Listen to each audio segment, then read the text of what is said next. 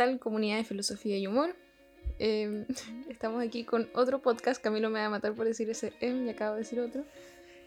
Eh, y este es uno misceláneo, es decir, vamos a hablar de distintos tópicos. Esto era lo que debía haber sido el primer podcast, que era diálogos sobre filosofía. Sobre Sócrates. Claro, no, pero es como dialogando sobre cosas de manera filosófica. Ah, claro. Y este va a ser un poco más relajado, no tan instructivo como le gustan a Camilo.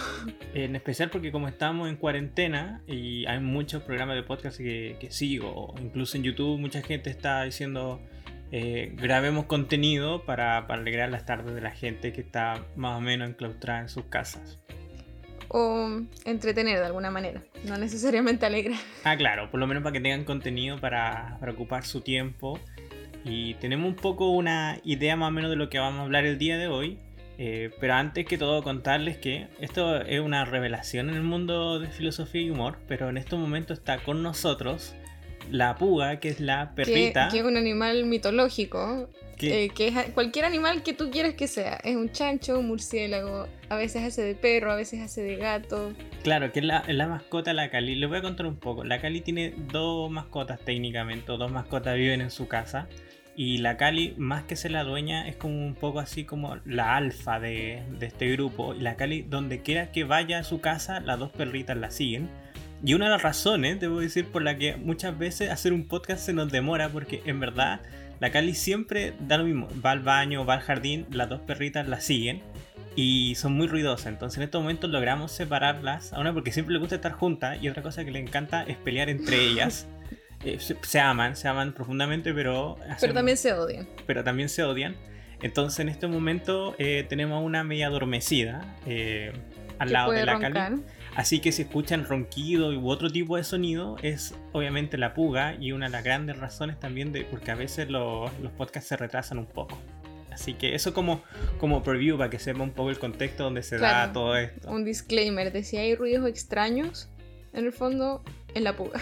Ronquido no piensen que es básicamente que uno de los dos, por ejemplo, está roncando, pero ninguno de nosotros dos que está roncando. Ah, y como dato, la puga es un pug, entonces eh, su trayecto, ¿cómo sería? Nasal, eh, todo su sistema respiratorio No tiene. Es bastante Es inexistente. es condensado. Eh, y por eso, Mi ella- chiquitito. claro, hace mucho ruido al dormir. Cualquiera que tenga un pug lo sabe, que básicamente la nariz está a unos cuantos Pero además la puga está con sobrepeso. Claro, y la nariz está unos cuantos centímetros de- del poto, podríamos decirle. Entonces muchas veces sus sonidos son análogos, Sí. de- si vienen de adelante hacia atrás. Pero bueno, eh, yo quería comenzar, antes que nada, diciendo que leí hace dos segundos una noticia. Ah, nos faltó presentarnos. Ah, bueno, sí. Yo soy la Cali, estoy con Camilo. Hola, y estamos en cuarentena. Un gustazo. Sí, en cuarentena total, a partir de 10 minutos, o sea, no, a partir de mañana, pero notificados hace 10 minutos atrás. Claro, en estos momentos nos encontramos en una comuna del oriente de Santiago y se decretó cuarentena total para este sector de Santiago. Ya habían grados. Siete comunas. siete comunas. Sí, Santiago Centro, Independencia, incluidas. Independencia. Claro, que básicamente son niveles de cuarentena aún más estrictos que los que probablemente están viviendo muchas otras personas que nos están escuchando en este momento. Claro. Y yo como llevo enclaustrada en mi casa ya hace unos cuantos meses, no es tan raro. Pero ahora que nadie, que, que esté literalmente prohibido salir por una presión externa importante que me da... Legal y sanitaria. No, pero además, no, pero presión de que me aburro. Antes no me aburría, igual estaba todo en la casa. Yo creo que no ha cambiado mi vida sustancialmente, debo decirlo. Y creo que me he, parado- me he preparado toda la vida para la cuarentena, como acabo de ver.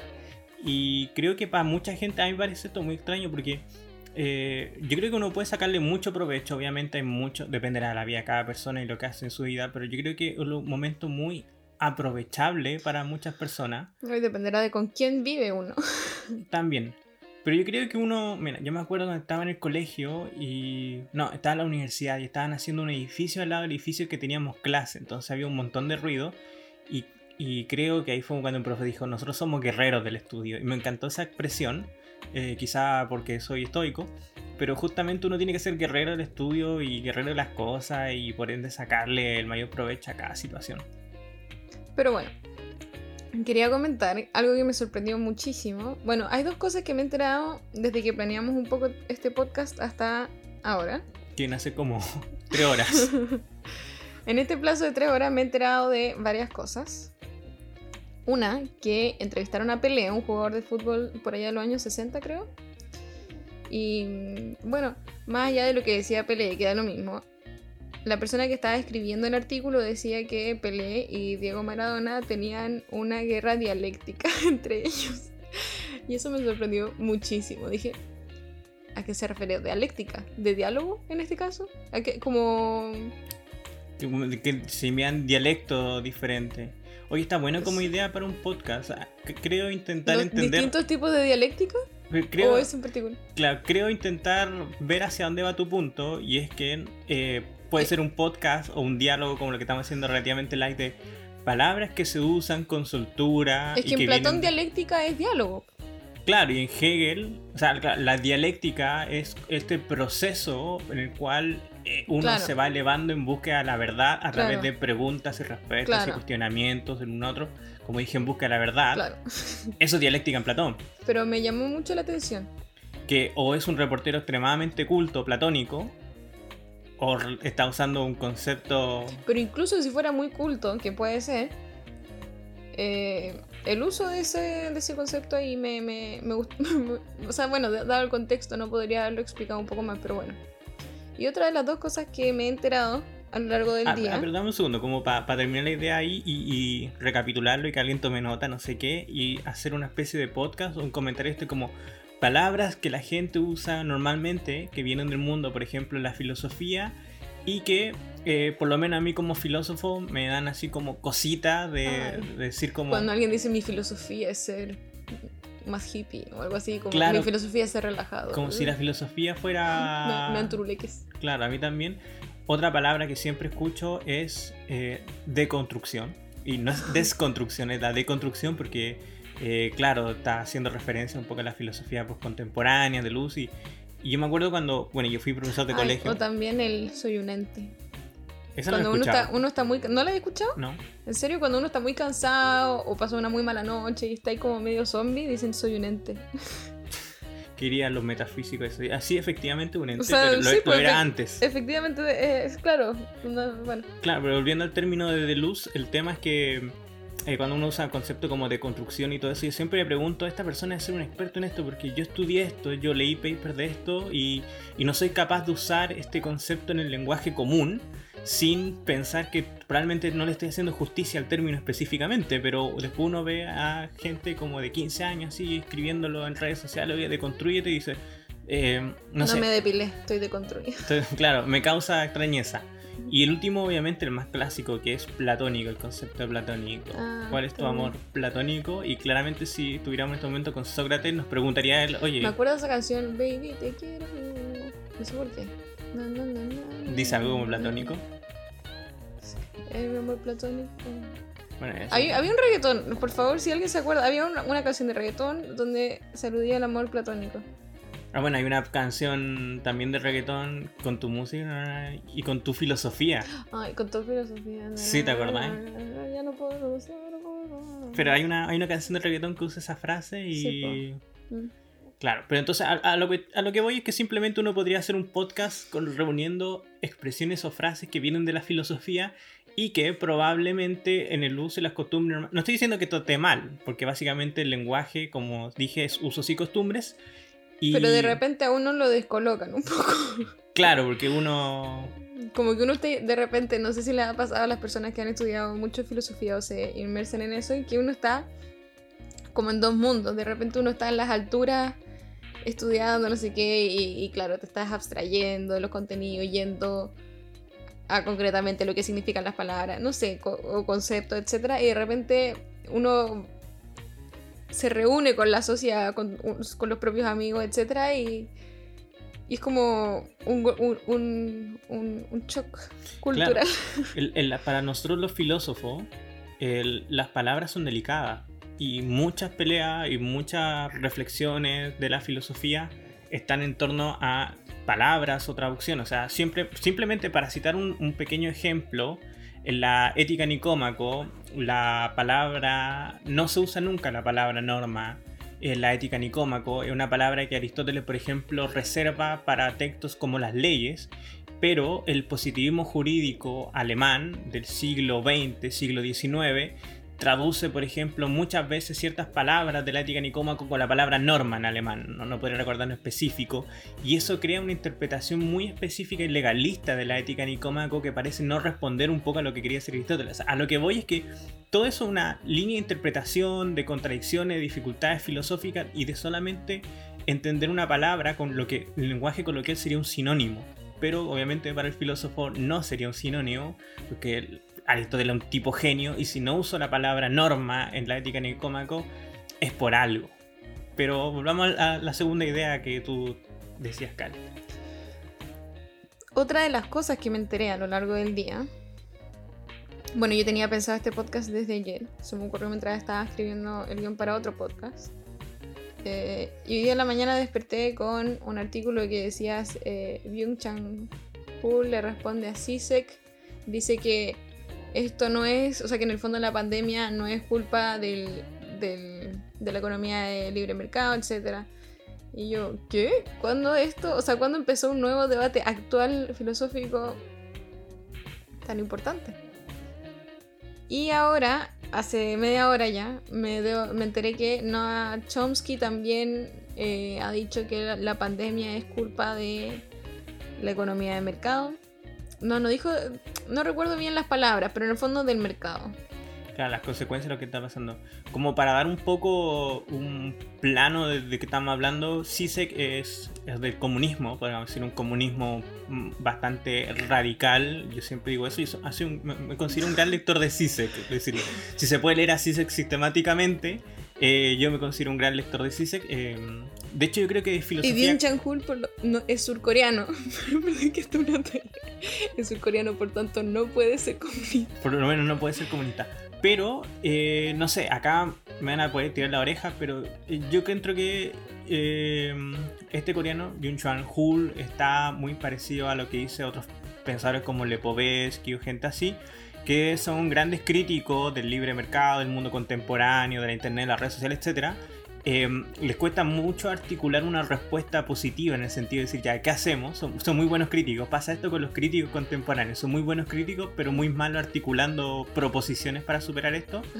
Eh, no sé, Chu- Bu- Yu Chuan Hun me parece un tipo como aceleracionista en el sentido que eh, suscribiría, esto estoy diciendo en una interpretación muy personal, a que estas crisis que él retrata del mundo contemporáneo, al radicalizarlas, pueden hacer un cambio en el sistema. Es decir, si usted tiene un problema, por ejemplo, con el capitalismo, por poner un ejemplo, hay dos opciones. Tener una opción como más eh, de escape y por otra parte una opción de decir ya, eh, profundicemos en el capitalismo para profundizar en las grietas económicas, sociales, en la separación, cosa de que esto se desmantele por sí mismo. Eso es un poco la, la teoría aceleracionista.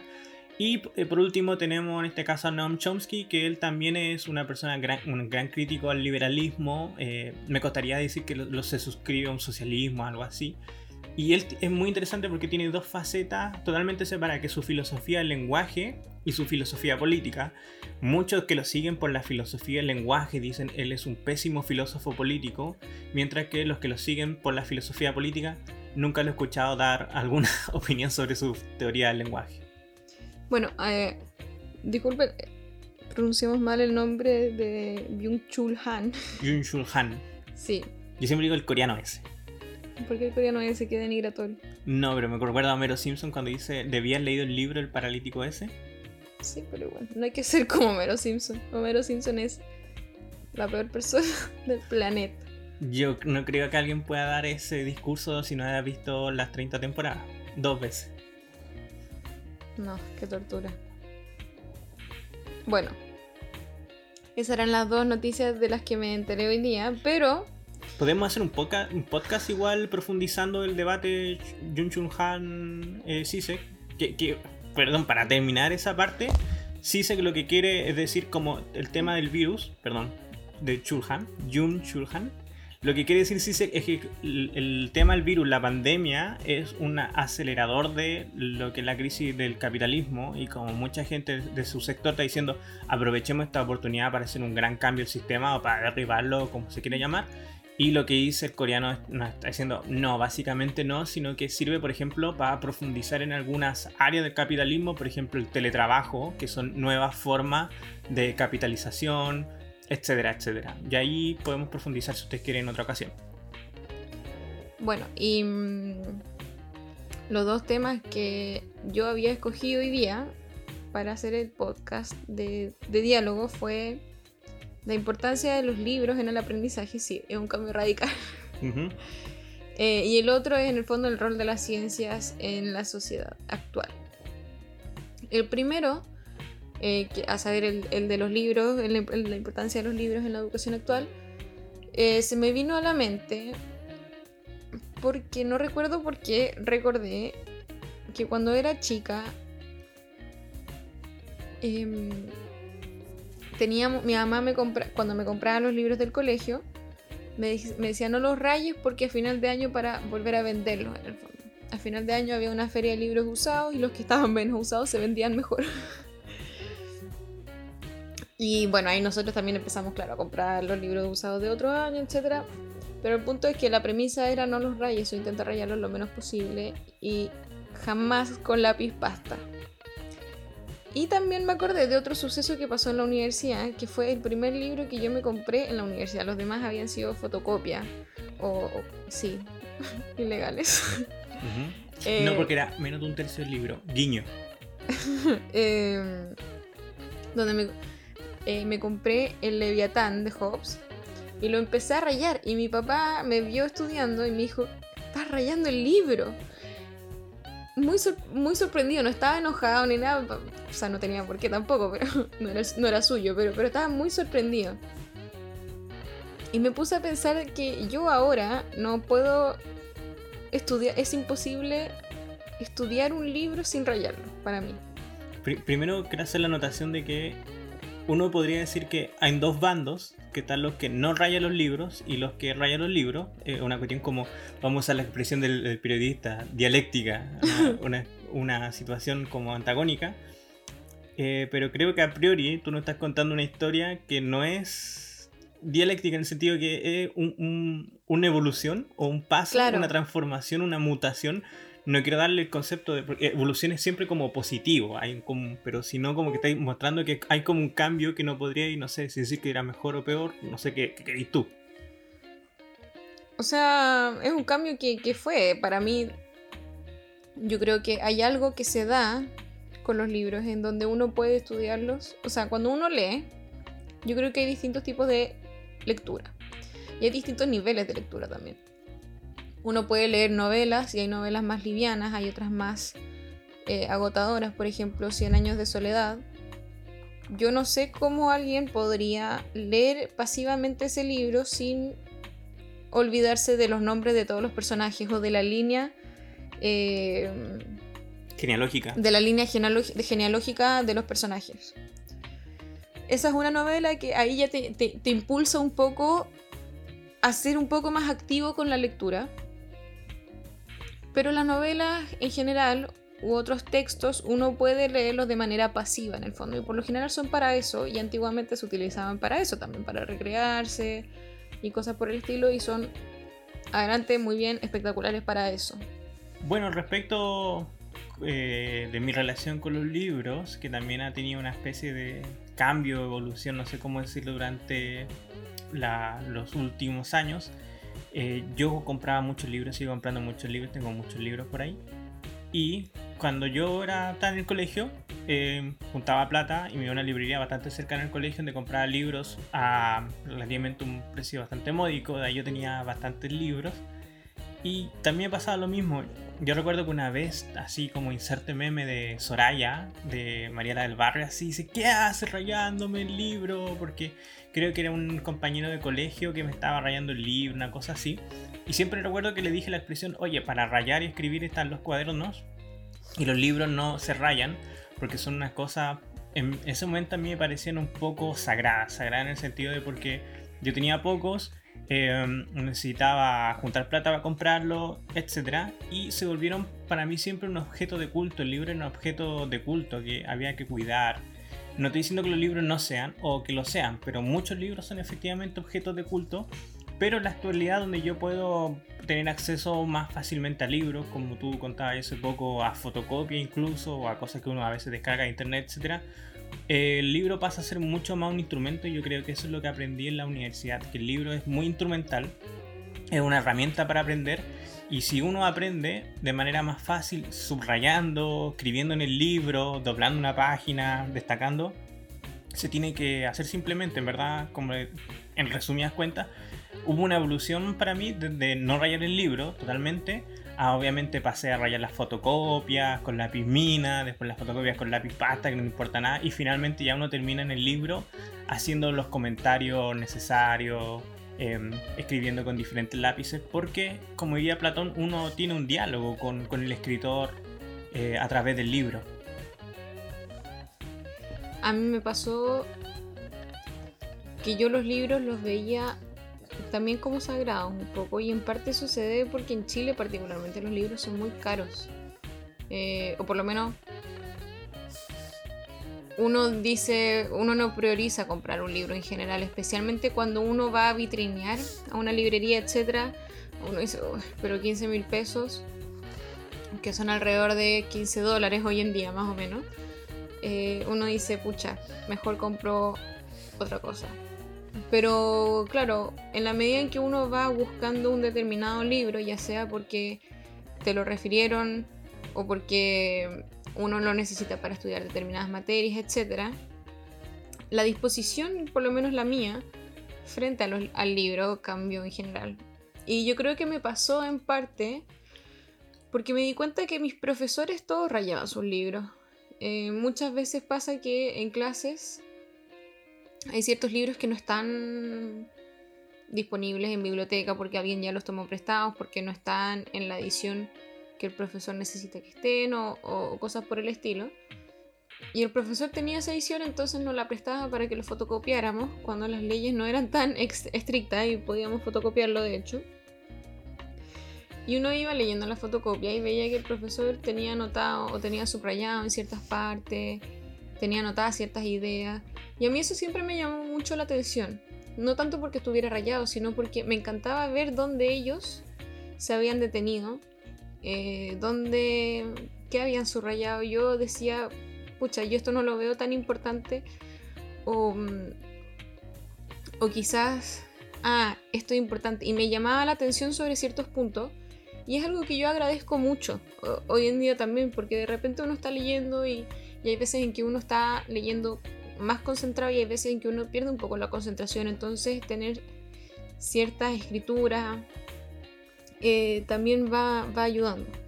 Pero por otro lado, em, yo nunca me leí, un, para la universidad por lo menos, o, en filosofía en general, nunca me leí un libro solo una vez. Para poder comprender, o sea, para poder comprenderlos a cabalidad y, y estoy usando ese término muy laxamente porque se entenderá que en filosofía no sé si hay algo así como comprender a cabalidad, pero por lo menos para comprender ideas centrales, etc., necesitaba varias lecturas, mínimo tres. Yo desconfío a la gente que lee a veces muchas cosas de filosofía en el sentido de que em, confío más en la gente que lee muchas veces la misma obra a veces. Hay, un, hay un, como se dice, una anécdota de Heidegger, la otra día me estaba acordando, puede ser de Heidegger, puede no ser de Heidegger, se puede aplicar casi cualquier tema, que le preguntan si él había leído la metafísica de Aristóteles y él dice no. Y todos sabemos que Heidegger es una persona que hace una renovación de la, de la metafísica, un tema muy interesante para él, el tema más primordial. Y se preguntaban cómo un tipo como él no había leído la metafísica de Aristóteles, a lo que él responde, no, que efectivamente sí él había leído la metafísica de Aristóteles, probablemente más que cualquiera de nosotros, pero no consideraba que la había leído en el sentido estricto de que habla un filósofo, porque él dijo, no le he dedicado varios años de mi vida a su estudio. Entonces, leer filosóficamente algo no es simplemente leerlo una vez y decir así, ah, clic, eh, checklist, leí el libro, sino detenerte en el libro eh, varias veces, volver al principio varias veces y volver cada cierto tiempo al mismo libro si es que te dedica un poco al tema. No es simplemente llegar de principio a fin, sino que hacerte del libro. Bueno, y, durante esas tres lecturas que, hacía, por ejemplo, la primera era más liviana, subrayaba algunas cosas que me llamaban la atención. Luego la segunda era ya con la idea ya concebida más o menos del libro, porque en la primera lectura uno tiene un prejuicio más o menos de qué va a tratar el libro y muchas veces ese prejuicio termina no cumpliéndose o, uno lee ciertas cosas que llaman más la atención aún que otros prejuicios, etc. Entonces ya en la segunda lectura uno puede ir con un panorama más o menos previo, aparecen nuevas ideas y yo creo que eso es muy importante, con cada nueva lectura van apareciendo más ideas. Y y eso a mí me parece fascinante en general y creo que cuando uno lee subrayados de otras personas, no significa que no sea importante o que sea más importante, etcétera, sino que cuando uno empieza o comienza a estudiar un libro, una obra, etcétera, uno está activamente buscando respuestas, especialmente si ya los ha leído unas veces antes está buscando respuestas constantemente y la idea preconcebida del libro es como ya, ¿qué dice Platón acerca de las ideas, por ejemplo? Entonces voy a leer toda la obra, pero me voy a detener cada vez que veo la palabra o la mención idea o la mención bien o la mención justicia con mayúscula, ¿cierto? Entonces es importantísimo subrayar, anotar que eso está aquí, que eso está allá, porque además más adelante en general en la vida o, o lo que sea, uno vuelve a las obras. Ah, no, que decía una profesora que tenía que. Eh, también, tenías tú. Que cada lectura del libro en verdad es una búsqueda. Y yo le preguntaba cuántas veces hay que leerse el libro. Y decía, yo leo el libro cada vez que emprendo una nueva búsqueda. Porque, claro, no sé. Para citar un ejemplo, la última vez que leí El espíritu de las leyes de Montesquieu porque estaba realizando una investigación de cuál era su relación de las leyes con la religión. Claro, leí una obra gigantesca, deteniéndome específicamente en el problema de la religión y probablemente en esa lectura no subrayé o no destaqué o no tomé en cuenta pasajes que para muchas personas son fundamentales para Montesquieu o que son fundamentales para el tema de la economía, que son fundamentales para el tema, no sé, de la democracia, etc. Pero uno no puede abarcar toda la obra de principio a fin, si es que lo puede hacer, en una sola lectura, ni en una, ni en dos, ni en tres. Entonces, claro, como tú decías, la lectura de un libro filosófico muchas veces una segunda lectura, por así decirlo, siempre una búsqueda de algo. Uno y no solo filosófico, pero respecto a los temas en general. Claro, uno no, va libre de prejuicios muchas veces a leer el libro, sino que va buscando algo, intentando eh, recuperar algo, encontrar algo dentro de esa lectura, y esos son unos lentes que nos hacen ver ciertas cosas con más importancia al costo de que ciertas otras cosas tienen que quedar fuera en esa lectura. Claro, y, volviendo en el fondo al tema de, este, de este planteamiento es precisamente que yo no sé hoy en día, honestamente, cómo las personas pueden leer sin rayar una obra. Y me parece, no voy a decir insultante porque no, no, no, no, no creo que lo sea, no creo que lo sea conscientemente por lo menos. Pero significa que, o sea, por ejemplo, ya, si es una novela, vale, está bien. Pero si uno está estudiando acerca de un tema, ya sea un libro de derecho, ya sea un libro de filosofía, etc., un libro que contenga información valiosa de aprendizaje, a mí me parece muy poco concebible que alguien lo esté realmente aprendiendo sin, sin subrayarlo, sin estar anotando ideas, sin estar anotando... Muchas veces, mientras uno lee, surgen dudas, surgen objeciones, que quizás el autor pueda contestar más adelante, quizás pueda que no las conteste. Y yo no sé cómo las personas se, acuerdan si es que no los estás rayando. y si no estás anotando las preguntas, etc. Y, y, personas podrán decir, bueno, se anotan aparte o en un cuaderno, etc. Y puede ser, uno puede tener apuntes. Pero creo que es un poco innecesario si es que está la misma obra ahí disponible. Ah, bueno, yo conozco un profesor también universitario de lógica, ah, y, que mm, él contaba que él no rayaba los libros y yo también estoy de acuerdo con tu postura, pero también voy a mostrar como una perspectiva un poco más soft, que es, si ustedes pueden encontrar una metodología de interacción con el libro que sea quizá menos invasiva, dependerá de todo esto del gusto del libro, eh, y que les dé resultado, eh, está muy bien. O sea, yo creo que también una parte que dé resultado. Y esta persona me decía que él iba con un cuaderno al lado, anotando todo lo que interesante con la página y no sé qué que igual tenía cierto inconveniente porque te obliga a leer un poco con el cuaderno al lado cada vez que quieras volver sobre la obra, o sea, tiene sus pros y sus contras. Y el pro, que, que, un pro débil para mí, es que salváis el libro estéticamente, o sea, conserváis el, estatuto estético y como del novedoso del libro, las condiciones, pero en detrimento de tu capacidad de relacionarte intelectualmente con el libro. Ese es mi punto. Yo personalmente soy fanático de los POSIT, en los libros. No quita que no raye. De hecho, cualquier persona que ve mis libros se da cuenta que yo rayo obsesivamente mucho, porque yo soy bastante tonto. Entonces, cada cosa me parece novedosa y buena e importante, entonces rayo mucho. Y algunos libros que me he tenido con, con más profundidad tienen en sus costados, o sea, al costado de la página, la idea de qué trata, más o menos, y al final de la página voy escribiendo eh, esta idea volverá no sé qué. Estoy pensando en Strauss que estaba leyéndolo hace poco y, doy una primera lectura y em, inmediatamente en la primera página de la segunda lectura eh, escribo inmediatamente este problema que está acá. Finalmente Strauss, no sé, va a decir que otra cosa o aquí va a derivar nuestro otro punto. Son como spoilers intelectuales que me doy la segunda lectura para, para por lo menos articularla mejor. Claro, en el fondo yo lo que invito, lo esencial es tener una relación activa con, la obra. Más allá de si se raya o no la misma obra, pero el no rayar la obra porque no se puede rayar un libro, a mí me parece un poco una falta de respeto con el autor de la obra porque no se está tomando lo suficientemente en serio.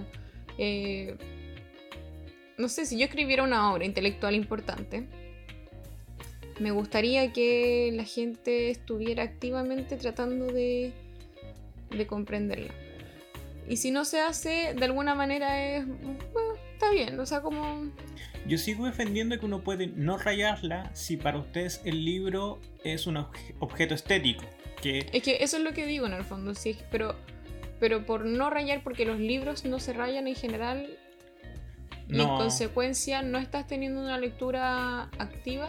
Es como cuando las abuelitas no le sacan el plástico a los sofás. O no rompen el papel de regalo.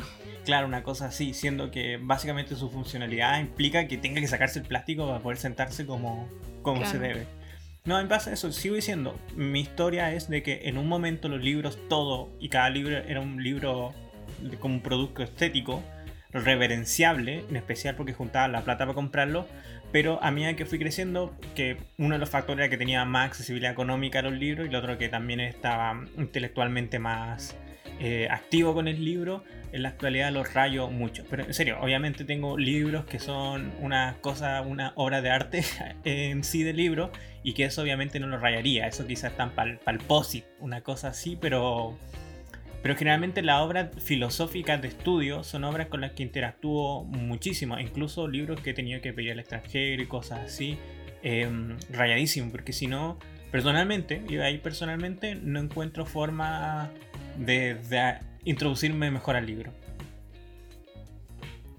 Y bueno, acá Camilo tiene que tomar una decisión respecto a si nos despedimos o si seguimos con el otro tema porque ya vamos en 36 minutos. Ah, llevamos 36 minutos. Bueno, dejémoslo para otro día porque así sacamos un podcast, no sé, cada dos días, tres días. No vamos a prometer nada porque siempre que hacemos promesas todo se retrasa. Pero eh, intentar sacar en estos días de cuarentena este tipo de podcast un poco más light, de algunas reflexiones filosóficas. Eh, hay un libro que se llama Sobre los libros, no podría recordar en este momento el autor, que tiene un tema muy interesante. Yo creo que nos podemos cerrar los últimos minutos que nos decidimos y que reflexiona un poco de qué se puede esperar y qué no se puede esperar de los libros, porque eh, sigo siendo, yo soy un gran fanático de los libros, pero me he aprendido a relacionar con los límites que tienen los libros en la actualidad, porque hay mucha gente que piensa que los libros tienen un poder mágico, que la gente por leer cambia. Está bien, todos deberían leer, hay que impulsar la metodología de, de lectura en los niños jóvenes, pero también los libros tienen limitaciones profundas, es decir, los ejemplos que cita este libro es como los nazis eran muy educados, muy cultos, leían mucho, escuchaban a Bach por la mañana, lo que queráis. Y al final de cuentas, los alemanes, nazis en este caso, mataban gente igual, mataban judíos en los campos de concentración. Entonces, a lo que voy es que la lectura tiene una capacidad increíble, pero tampoco es una cosa que salva a la humanidad y que convierte a pecadores en justos y que eh, todo el que lee y que lee mucho eh, es una gran persona o tiene ética o intelectual.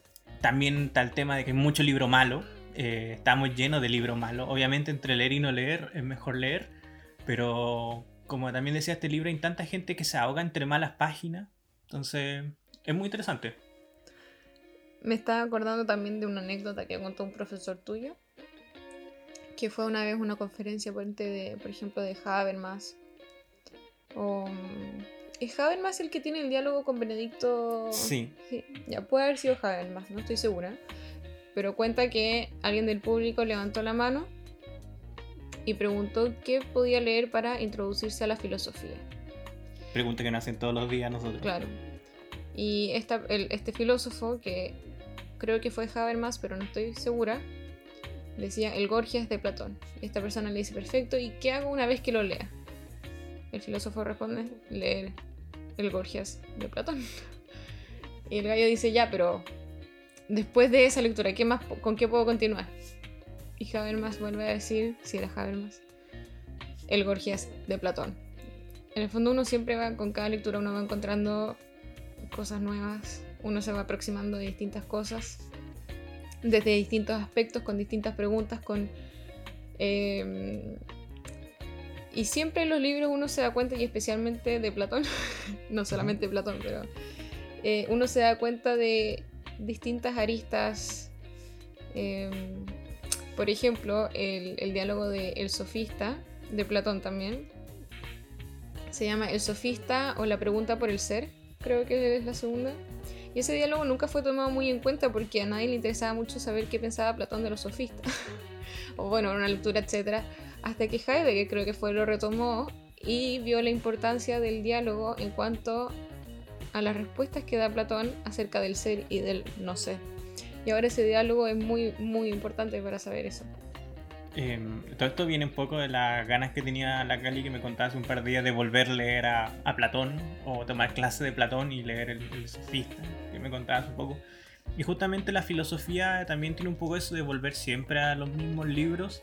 Em, bueno, yo creo que los filósofos leemos mucho, leemos muchos libros, pero yo creo que lo que nos diferencia de muchas otras disciplinas es que muchas veces leemos muchas veces los mismos libros. Yo no sé cuántas veces... Eh, y aún así no los leemos lo suficiente. No, yo creo, siempre digo, estoy en deuda con la ética Nicómaco y probablemente unos libros que más he leído es la ética Nicómaco. Y por ejemplo, la fenomenología del espíritu de Hegel, yo he leído unas cuatro veces el prólogo y creo que yo no paso el prólogo. Eh, una cosa eh, inimaginable, por lo menos para mí, pero estoy en deuda con ella, quiero volver a leerla. Siempre quedo en el prólogo, termino el prólogo casi ahogado y digo, ya, próximamente seguiré leyendo. Paso un año y digo debo empezar de nuevo desde el prólogo, y que una cosa que hacen muchos los, lectores que, dejan un libro y vuelven al principio. Pero es, es, el tema más o menos de los libros, podemos seguir dando un montón de vueltas. Eh, yo creo que como moraleja, obviamente hablamos todo esto de la relación del libro, los libros son unas cosas increíbles, quizás las mejores cosas que ha hecho la humanidad, pero tampoco después de, de varios años y de muchos libros en mi biblioteca, de haber leído muchas cosas, eh, soy muy crítico también del valor efectivo que tienen los libros. Como les dije, eh, yo creo que hay gente que ha leído mucha más filosofía que muchas otras personas y sigue siendo persona no inteligente en el sentido de que mm, hay conocimientos que son superficiales, no son conocimientos del ser, que los cambian. Eh, hay un montón de libros que por ahí están dando vuelta en el sentido que no porque alguien lea mucho es una mejor persona o una persona inteligente, uno puede llenarse la vida de libros malos. Yo creo que un porcentaje importante en mi año de juventud, digamos, eh, cuando estaba en educación media, yo leí un montón, leía un montón y creo que el 60% de lo que leí es cosas que en la actualidad no me, no me volvería a detener así en eso. O sea, muchos de los libros que compré cuando era joven, yo ahora, bueno, cuando yo me fui de mi primera casa, yo los dejé literalmente ahí tirados y botados porque eran libros que no había que desperdiciar, obviamente siempre es bueno leer, pero eran malos libros. No quiero contar qué libros eran, pero me llené de muchos malos libros. Ahora, quizás gracias a esos malos libros yo llegué quizás a los buenos libros que leo ahora, pero mi punto es que no hay que idealizar en un nivel extremo la lectura. Mucha, digo, para la gente que tiene esa idea de que leer cambia un país, cambia la gente. Sí, puede ser que sí, pero es más probable que no. Em, yo me he dado cuenta que en parte estoy de acuerdo y en parte estoy en desacuerdo contigo. Porque la gente cuando lee con una, desde una ideología, por, eh, por ejemplo, me he dado cuenta que va a leer las cosas que le convienen y va a hacer caso omiso de las cosas que no le convienen tanto. Hay gente que es muy honesta y que ve los puntos fuertes y los puntos débiles, pero hay más gente que no es tan honesta y que no hace una lectura crítica. Y yo creo que en el fondo, claro, mientras no se endiosen los libros, a no ser de que sea una primera edición de, no sé, la crítica de la razón pura, por ejemplo, eh, los libros no son dioses, los libros son herramientas de conocimiento, ojalá, eh, de cultura. Y en el fondo, claro, los libros no van a hacer la tarea por nosotros, nosotros tenemos que ir abiertos de mente para acercarnos a, a lo que quiere decir tal autor, y si se quiere ser de un cierto partido político o algo por el estilo, yo creo que si se quiere ser bueno y fiel a ese partido político, hay que ser honesto con las falencias y luchar siempre con el mejor argumento del enemigo. Entonces yo creo que vamos terminando el tema de los libros. De, ¿En qué, qué concluimos, Cali? ¿Se, ¿Se rayan los libros o no se rayan los libros? Yo digo que sí, pero tú decís que no necesariamente, así que supongo que... O sea, que yo, claro, porque mi tema yo creo que sería la misma, la misma crítica que dirías tú, no se rayan todos los libros porque nadie iría a rayar la primera edición de la crítica de la razón pura el día de hoy, encontrada, no sé, en una pequeña librería en Alemania, una cosa así. Pero obviamente el, eh, la mayor parte de los libros yo que están hechos para rayar. Las novelas, por ejemplo, depende de qué tan buenas son, malas rayos. Pues de repente uno lee novelas malas o sea, no malas, pero son así livianitas, por así decirlo, y uno como que pasa de principio a fin, le pongo uno o dos posts en un tema interesante. Por ejemplo, a mí me gusta mucho Welbeck en la actualidad y yo Welbeck lo tengo casi todo destacado, casi todos los libros que tiene en muchas partes. Entonces, una novela con profundidad filosófica, al final de cuentas. Bueno, ahí los dejamos. Espero que nos hayan eh, acompañado gustosamente con este podcast acerca de muchas cosas. Es un podcast misceláneo, como le decía Camilo. Camilo me pregunta ayer, pero ¿de qué va a tratar? Yo decía misceláneo, una conversación con ciertas directrices, etc. Planeamos incluir un poco el tópico de la ciencia, pero supongo que lo podemos dejar para otro para que este no sea tan largo. Es un poco largo, sí, pero para que no sea tan largo, porque la ciencia es un tópico muy interesante, quizás, por, por lo menos para mí, quizás ustedes no, como no están en mi mente, no tienen un poco no saben de qué vamos a hablar con respecto a la ciencia. Yo tampoco lo sé si le sirve de ayuda, querido comunicador, o sea, querido radio escucha. Sí, pero bueno.